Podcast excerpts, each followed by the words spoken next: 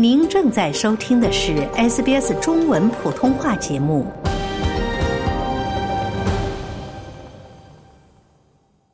从法律角度看待社会现象，以专家意见指点生活迷津。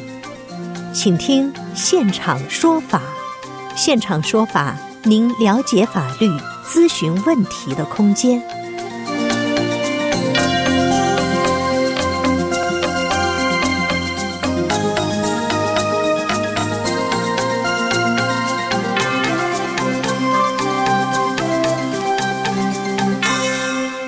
听众朋友好，欢迎您继续收听 SBS 广播中文普通话节目为您带来的现场说法听众热线节目。昆士兰州警方于三月一号起正式展开代号为 “Victor Unison” 的灭罪行动，在多个青少年犯罪热点地区，包括公共场所和住宅区，增派警力巡逻，以维持社区安全。在今天的现场说法听众热线节目中。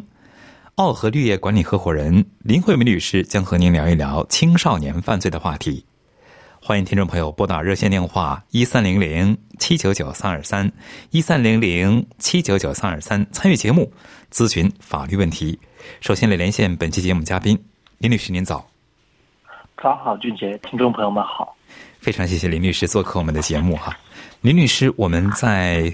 尤其是去年年底到今年年初之间哈。看到有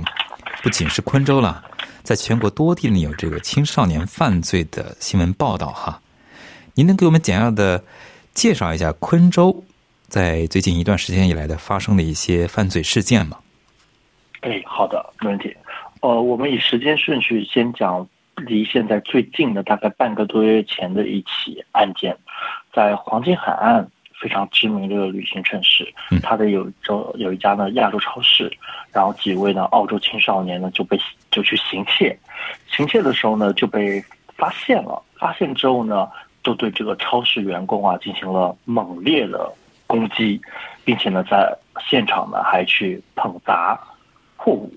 呃，但是呢他们其实已经不是第一次行窃了，他们可能。平时时不时的会进来偷酒啊、偷吃的啊。当一被发现的时候，可能就有六七个青少年就围拥在一起，对超市的员工进行这个殴打。那殴打完之后，然后随即这七八名的青少年也就一会儿就马上就散开了。所以呢，对这个呃手手无寸铁啊。的超市的员工来说呢，他们很难进行回击，他也不知道怎么样对一些青少年进行一个回击，但他随后呢就被送到了医院，因为伤的呢其实也不轻。这起案件呢就引起了当地非常大的一个重视，特别是一些临街的一些店铺啊，他们甚至都不敢把东西再摆在门口，或者不敢店里只是放一位女性的。这个呃呃看店的一个服务人员，他们怕青少年来店里啊闹事儿。嗯，说的这个非法的青少年哈，这挺猖狂的，听起来。对，是的，而且一团一帮一起来，有时候就算一个成年男子啊，有两位成年男子，可能都招架不住。那是，尤其是这个年轻人不知深浅啊，往往是哈。是的，然后这个呢是一个盗窃案和普通袭击案。我们听起来呢，可能说哦，这孩子调皮，哎，还能忍。但是下再一个案件呢，发生在二二年的十二月，这个案件就改变了这个整个昆士兰州的州长对于青少年犯罪的态度。这个案子呢是青少年入室杀人案。那在这个十二月二十六 Spoken Day 这一天呢，这个四十一岁的这个 Emma 跟她的丈夫呢就在家里被。在家中啊被持伤了，对，那是因为呢，他们呃当晚呢有一个十七岁的男子入室，打算去也是去偷东西，但被发现之后呢，这个男子呢是因为有凶器，随即就实施了故意的伤害，但因为呢他是青少年还未满这个成年，所以呢布里斯班儿童法院开庭的时候呢，其中一名青少年的代表律师啊就要求该把这个案件啊。审理到地方法庭，虽然这个治呃治安法官拒绝了，因为该案情的严重程度呢不适合去更小的这个法庭处理，但随之呢也引起了绝很多人的这个关注跟议论。呃，就是因为差一年的这个年纪，就因为这个杀人法包包括律师，包括这个主张，就可以让他去更低的法庭去接受这个处理嘛？这样的声音呢，就此起彼伏的给到了这个法律改革的一个推动力。因此呢，州长呢就随即宣布，才像您刚才讲的，随即宣布采取措施打击青少年犯罪，就在去年年底开始。嗯，就是州长宣布这个打击青少年犯罪的时候，他是发起了一些个警方行动，哈，对不对？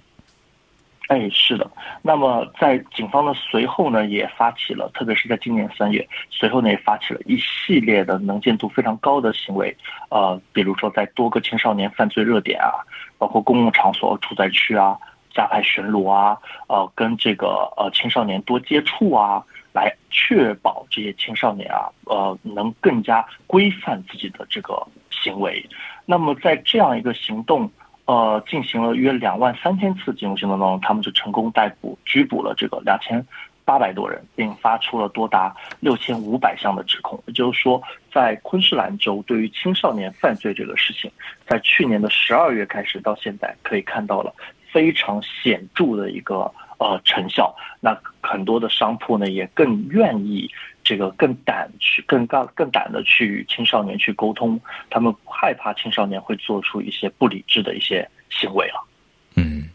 您刚才说这个恶性的这个青少年犯罪事件呢，导致昆州政府是决定改革有关青少年的司法哈，或者是立法法律，就说提出的这个改革的方案或者是已经实施的变化有哪些呢？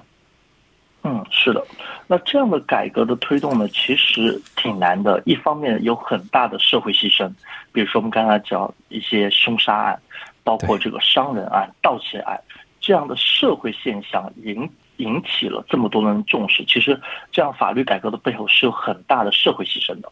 此外呢，呃，因为这样的 teenager 的犯罪日趋的猖狂，虽然还是非常小量、少量的。但是也引起了人们对正常生活的担心，所以呢，有超过十五万人来请愿修改法律。因此呢，这个州长呢，在这个呃去年十二月二十九号之后呢，他就宣布了十项涉及青少年司法立法的这个新措施。我们举几个例子，比如说偷车的最高刑罚从七年到达十年，夜间犯罪到达最高刑罚到十四年。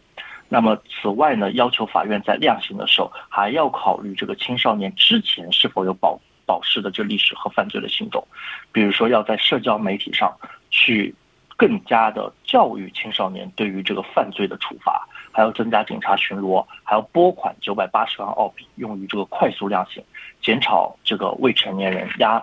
还押的时间，增加刑罚的时间，还要增加两个新的青少年拘留中心，帮助他们改造。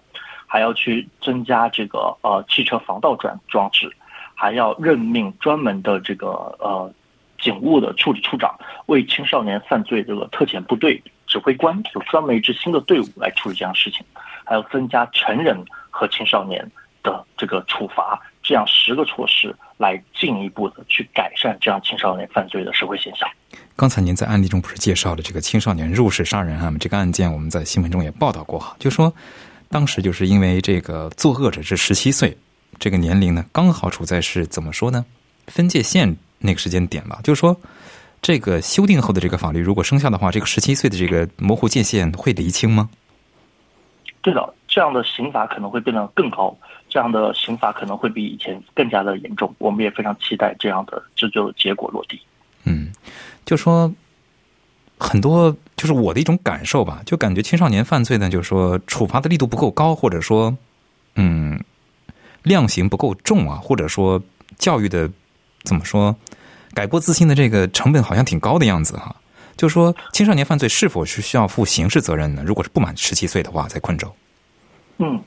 呃，在昆州十岁以下不需要负刑事责任，因此呢，也不能被指控。十到十四岁之间的儿童仍然不承担刑事责任，除非啊，检察官啊可以去证明犯罪儿童知道自己在做犯法的事情，啊，但十五岁及以上的儿童他是需要负刑事责任了。十五岁，但是说，是的，但只是说刑罚的责任呢，又区别于成年人的这个重，就是重的这个程度。嗯，就说一般来说，如果。判定他需要负刑事刑事责任呢，会留下这个犯罪记录吗？嗯，是的，不仅是犯罪记录，还有保释记录。呃，并且呢，比如说呃之后再找工作的话，其实原则上是要需要雇主去揭露他曾经的这个犯罪记录的。嗯，如果在青少年，昆州哈青少年如果是犯了法的话，对他们的处罚一般包括哪些呢？嗯，常见的处罚的话，呃，从轻到重的话，那我们包括说，呃，呃，完全不采取行动，也就是说，哎，我们要求这个处理少年犯的警察考虑说，哦，这个事情很轻，只要教育就可以了，不需要采取任何的这个进一步的警方的行动或者公检的行动。此外呢，可以去警告，就是哎，给你一个正式的这个警告。但这里呢，又有个很特别的。如果这个儿童已经认罪了，那么警告处罚呢也就不适用了。也就是说，当他只有不认罪，或者当只有警官用了很大、检察官用了很大的精力证明了他是有这个罪罚的这个嫌疑，那么才适用警告。然后还包括恢复性这个司法程序，那么警察或法院呢可以让儿童参与恢复性的司法程序，参加该程序的啊要求的儿童呢向受害者道歉，并且呢做出一定的这个赔偿。嗯，其实儿童犯法，就是作为家长的话，都不一定看到啊。如果是作为嗯一个社会的成人来说，希望儿童呢是健康成长，对社会呢，嗯，对他自己也有好处啊，对社会也有很大的益处。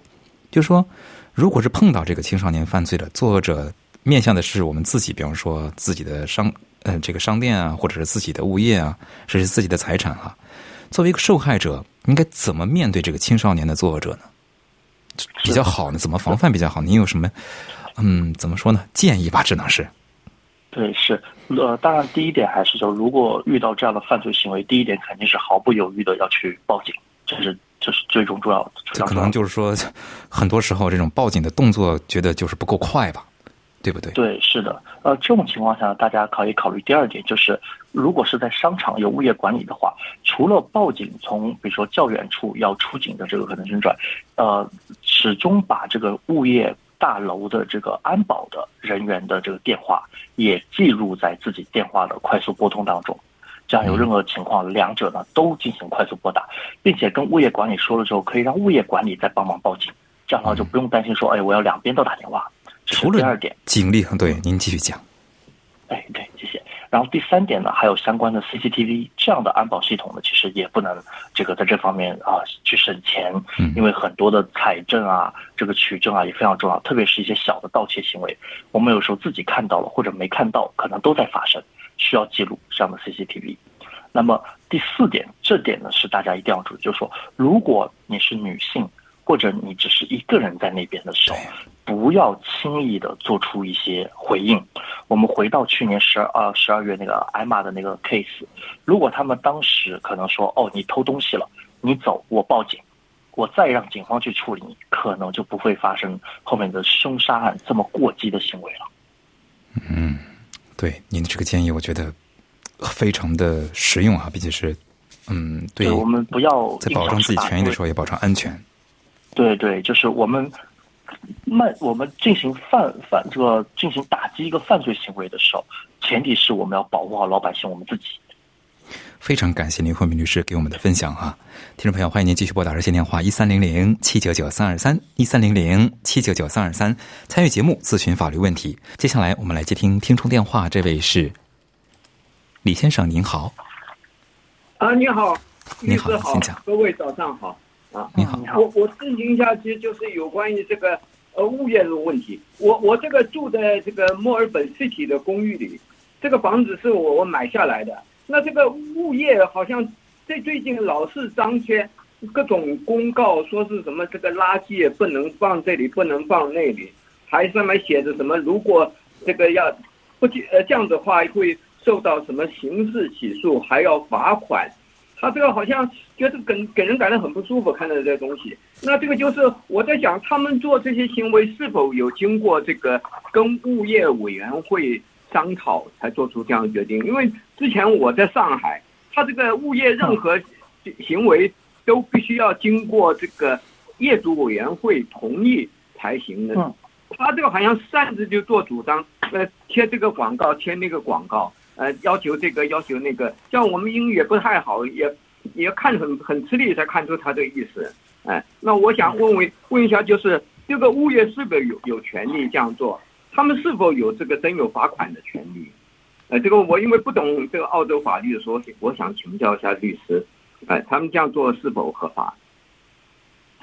好的，李先，谢谢您的问题。呃，我相信在很多这个澳洲生活的人，如果在跟物业管理打交道的，都会有时候哎有一些反馈啊，或者是这个呃问题啊出现。那怎么解决呢？像您刚才讲到了说，哎，如果我在大楼里倒垃圾会被罚款，会遇到刑事责任。首先要说明的就是，第一点要说明就是说，罚款是有可能的。绝大多数物业管理的，也会通过一些，比如说提醒啊、警告啊或者罚款啊，来起到这个规范小区管理和落地我们所说的小区管理章程的这个事情。所以他们绝大多数啊是有这个罚款的这个权利的。当然，如果他罚太多了或者罚的不合理，那我们可以再通过业主委员会啊去进行一个决议，哎把说这罚款的这个事项啊给降呃给降低或者变少。或者把它给取消之类的，但刑事责任就是说通过倒垃圾有刑事责任，这个是没有的。那除非是故意故意损坏财物，并且故意损坏财物的这个价值呢也变高了，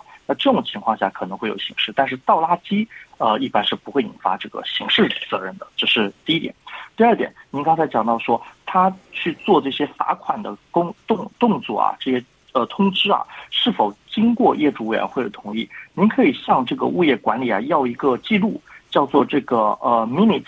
就是过还有或者叫 resolution 都有可能，就是他们过去的会议投票纪要。那通过这个会议投票纪要，您可以看到啊，就是在过去的这个跟罚款、跟垃圾有关的事项当中，整个业主委员会们投票是怎么投的。呃，这个业主他们投票是怎么投的？可以在这样的一个这个投票决议当中看到。那么这样的投票决议看到之后，您还有第三步可以考虑，就是看 by law。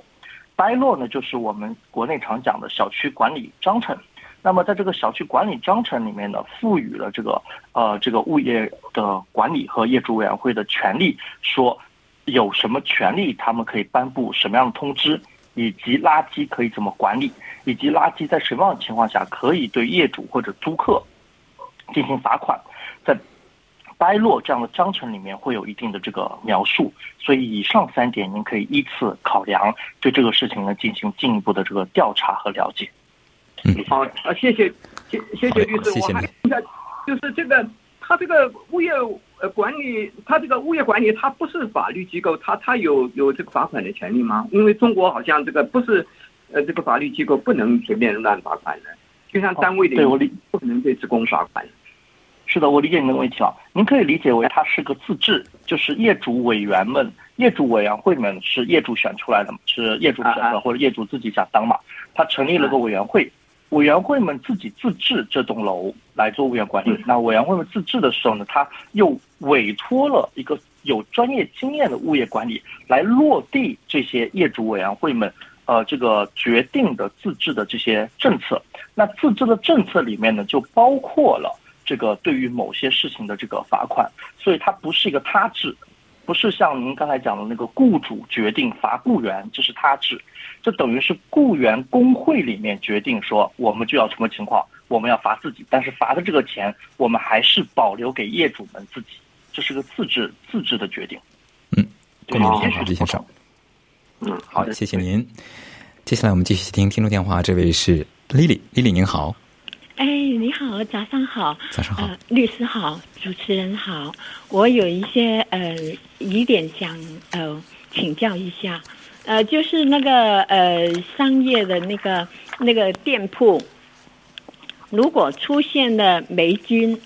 呃，是店主的问题了，还是那个呃不？还是那个屋主的问题，就是谁负责？我第一个，第二个问题呢？先先回答您第一个，好，可以吗？啊，可以。哎，是的，好的，谢谢您的问题。如果出现这个霉菌啊，呃，我先问一下，您是哪个行业的这个生意或者店铺啊？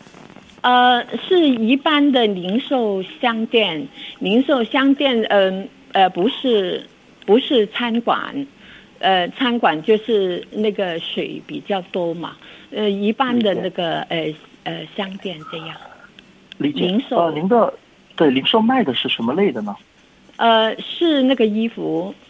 衣服。哎，好的，了解了。嗯好，那其实这也是跟人体有接触的，当然，如如果是没有跟人体接触的，有霉菌也是不能的，因为是有员工长期待在那，也是会有消费者进去的。但您刚才问到的是说，这个修缮的责任归于谁啊？那么，如果这样的霉菌是结构性的问题，并且它是整个物业使用下来的磨损的问题，我们叫做 wear and tear，它是一个历史磨损的问题，而不是呃我们租客在里面造成的这个损失的话，这种情况下，原则上是房东要去承担这个霉菌的这个消除和修缮的。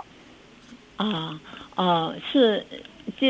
就是就是墙角那个地方有一些，呃，嗯看不到霉菌，就是墙角的那一些，因为老店嘛，呃，它的那个墙体有一些脱落，这样就是就是那些灰啊，呃呃丢嗯丢下来啊，这样就是就是墙角，不是墙顶。呃，就是墙的顶顶不是它。您租给这个商铺一这个租户的时候，租给他的时候，当时有霉菌吗？呃，那那他租了好像是很长很长时间了，嗯超过二十年了。像林律师这种情况，应该如何判断这个除霉菌的职责呢？嗯，是，就是无论是墙角还是这个墙底啊，那只要能证明有霉菌，通过推脱落这样的现象能证明它有霉菌，有拿到相关的霉菌的这个检测报告的话，一结构性的问题，二历史磨损的问题 wear and tear，三不是租客自己造成的这个损害的这个问题，这三种情况呃除外的都是房东要去处理的。结构的啊、历史损耗的啊、不是租客造成的啊，这种都是要房东去处理这样的霉菌的问题的。嗯，供您参考。啊，好好，谢谢。那个清除的费用，那就应该是那个呃呃房东出了，是不是啊？对的，是的，那也很重要，您要把那份租约再回去看一看啊。租约啊如果里面它有明确写说租客来承担霉菌，那就那就有可能说双方在签字的时候就认可了这样的约定了。但一般的租约里面不会专门这么写，所以您注意一下租约里面有没有这样的特殊条款。好嘞，谢谢丽丽，供您参考。那么，听众朋友，欢迎您继续拨打热线电话一三零零七九九三二三来参与节目，咨询法律问题。接下来我们继续接听听众电话，这位是严女士，严女士您好，呃，我想请问，呃，你好，您好，刘律师好，我想请问一下，如果没有遗没有遗嘱，呃，另外去世了，可以遗产小孩子百分之百可以拿到吗？谁可以拿到谢谢？您的问题。哎，对，您的意思是另外一半指的就是是配偶的意思吗？呃，不是，我我我我先生已经过世了，过世了就是我就是我另我我万一万一就是万一过世了，我没有遗嘱，我的孩子可以百分之百拿到我的遗嘱哦，吗？嗯，哎，好的，谢谢您的问题啊。在没有遗嘱的情况下啊，就嗯依赖着这个继承的这个顺序，法定继承的顺序。法定继承的顺序呢有以下几点，您您您听一下。第一点，如果有配偶没有子女的，所有的遗产归配偶，这第一个情况。第二情况嗯，有配偶和有子女的，那么呃，所有这个配偶跟子配偶跟子女，他都可以去参与这样的这个分配。那如果没有配偶有子女的，子女可以获得全部的遗产。啊，没有遗嘱，没有遗嘱的这个嗯下也可以拿到百分之百的遗产是吗？对，这是子女，他是第一继承的顺位人，他第一顺序的。啊，如啊哦对，没有配偶有子女，子女可以获得全部的遗产。但再再继续一个情况，没有配偶也没有子女的话，那那逝者的父母会获得全部的遗产。你会发现，他除了配偶之外，都是直系亲属在继承。啊。哦，我因为我法律这个我我不懂了，有的因为我们新移民了，就就是不知道怎么样那个呃法律对，但我建议哦，就是虽然法定顺法定继承顺序是这样，但是呢，每个家庭的情况还会变化。建议您呢，最好还是有一个遗嘱的安排，就是针对您自己的情况，有个定制化的这个遗嘱规划。啊，这样子。嗯，没有解答您你问题你能给我个电话号码吗？啊，严女士不方便在节目中提供，您可以不挂他电话，然后我们的导向导播留一下您的电话号码，可以吗？啊，好的。好嘞，您请稍等。我的手机可以吗？啊，可以的，您跟我们导播说就行了，稍等。听众朋友，欢迎您继续收听 SBS 广播中文普通话节目为您带来的现场说法听众热线节目，拨打热线电话一三零零七九九三二三一三零零七九九三二三来参与节目咨询法律问题。像林律师刚才严律师问的这个问题啊，子女的话，如果是有多个子女的话，是平分的，对不对？嗯，是的。呃，嗯如果没有遗嘱的话，法定继承就不会按照比例说，呃，这个老大多分，老老二小分，或男孩多分，女孩少分，这样不会的。嗯，今天您花了比较大的篇幅给我们介绍这个青少年犯罪的问话题哈、您是刚才是以昆州为例，做了一些青少年犯罪可能受到了处罚的一个啊介绍。嗯，根据您的了解，如果是比方说在新州或者是维州的话，这个处罚的力度或者是处罚的方式会有所不同吗？嗯，是的，在这个其他的两个州呢，也会有些许的这个变化，但是呢，目前来说，在昆州啊，这个改革呢还是比较前置的，就是在进一步，因为最近几个案例确实太引起社会的这个关注，所以呢，在这几个案例当中的这个昆州啊，采取的这个措施呢，可能更加严厉一点，在打击这方面的一些犯罪行为。当中，所以呢，但是呢，我们也相信，在不久的这个将来，呃，其他州呢，可能也会去，呃，根据本地的情况呢，也会考量，就是说要跟进这样的这个司法改革，给到青少年犯罪更多的这个教育，或者是呃规呃扶持，来帮助他们去更好的呃了解自己在做什么，这其实很很重要。不然的话，很多青少年他们是不知道自己在做一些犯罪行为的。一般情况下，受到别人侵犯呢，都会有一个自我防卫的一个自动反应哈。如果是，比方说像这种案例中介绍的这个入室的非法入侵，甚至是抢劫财物这样的恶性行为，作为一个怎么说呢，防范方受到攻击的一方受害者，如果是自我防卫的话，防卫到什么度，这个很难把握的，是不是？呃，是的，我们经常讲说正当防卫，你的正当防卫是要匹配对方的进攻的。如果你的防卫是过当的话，超出你本应该控制对方停止攻击、保护自己的这个度的话，那可能防卫过当都是另外一个犯罪。所以这种度其实是很难把握，像您讲的。但我们可以简单理解为，如果对方是赤手空拳，你可以赤手空拳；但对方如果是个呃肌肉男，呃体育非常棒的一个赤手空拳，但是你是个女孩子，纤纤瘦瘦的一个女孩子的赤手空拳，那又不对等啊。这时候你可以有一些保护性的、自卫性的武器来保护自己，比如说我们常说的这个呃这个防狼型喷雾啊，比如说一些盾牌啊，不是带有致命性的这种呃武器来保护自己，这种往往呢不会引起这个这个防卫过当。我们回到去年那个十二月那个艾玛的那个 case，对在那个情况下呢，可能呃这两位这个业主啊，他们在做一点情况下呢，可能让青少年觉得害怕了。他可能也不是想攻击，但是青少年很害怕，因为他他可能也不知道怎么去处理这样的情况，然后被两个业主给发现了，他以为他可能以为业主要对他做什么，然后就拿出了刀来想保护自己，但这种保护自己，他可能也是幻想的一种，说哦，没有受到过教育的，我会不会被他们打，会不会被他们杀掉啊？所以我要先杀掉他们，所以这就是一种青少年犯罪的这个思想教育。此外呢，我们要告诉其他的被受犯被受害者。或者是这个呃呃艾玛这样的家庭，就说是要保护自己，但是这个保护要过当，甚至在一定情况下，好的，我们让这样的犯罪行为在可控的情况下让他继续，或者让他完成，前提是我要保障自己的人身安全，不要因为小的这个呃这个呃犯罪，不要用小的伤害而用大的伤害为小的伤害而买单。真的是希望能从这个悲惨的事件中呢学到一些经验和教训啊。接下来我们再尝试接听一位听众的电话，这位是张女士，请您言简意赅表达自己的问题。哎，你好，我能听能听见吗？能听见，您请讲。啊，好的，我就想问一下刚才那个女士问的问题：如果一方呃呃去世了，那配偶只有留下配偶和未成年的孩子，那配偶和未成年的孩子是不是平分这个去世这方的遗产，还是这个遗产由这个呃这个另另外一方移植到这个孩子成年以后再、再再转给他？